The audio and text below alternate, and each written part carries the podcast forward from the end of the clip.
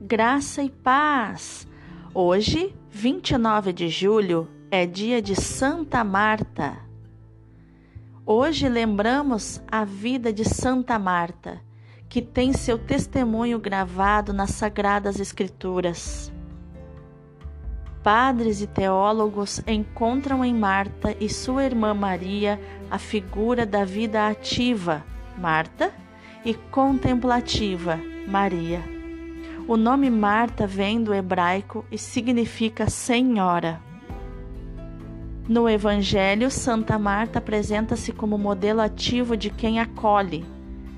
Abre aspas. Jesus entrou em uma aldeia e uma mulher chamada Marta o recebeu em sua casa. Fecha aspas. Isso está em Lucas 10, 38. Essa não foi a única vez, já que é comprovada a grande amizade do Senhor para com Marta e seus irmãos, a ponto de Jesus chorar e reviver o irmão Lázaro. A tradição nos diz que, diante da perseguição dos judeus, Santa Marta, Maria e Lázaro saíram de Betânia e tiveram de ir para a França, onde se dedicaram à evangelização.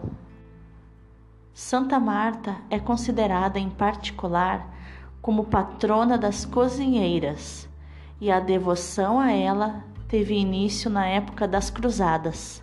Santa Marta, rogai por nós.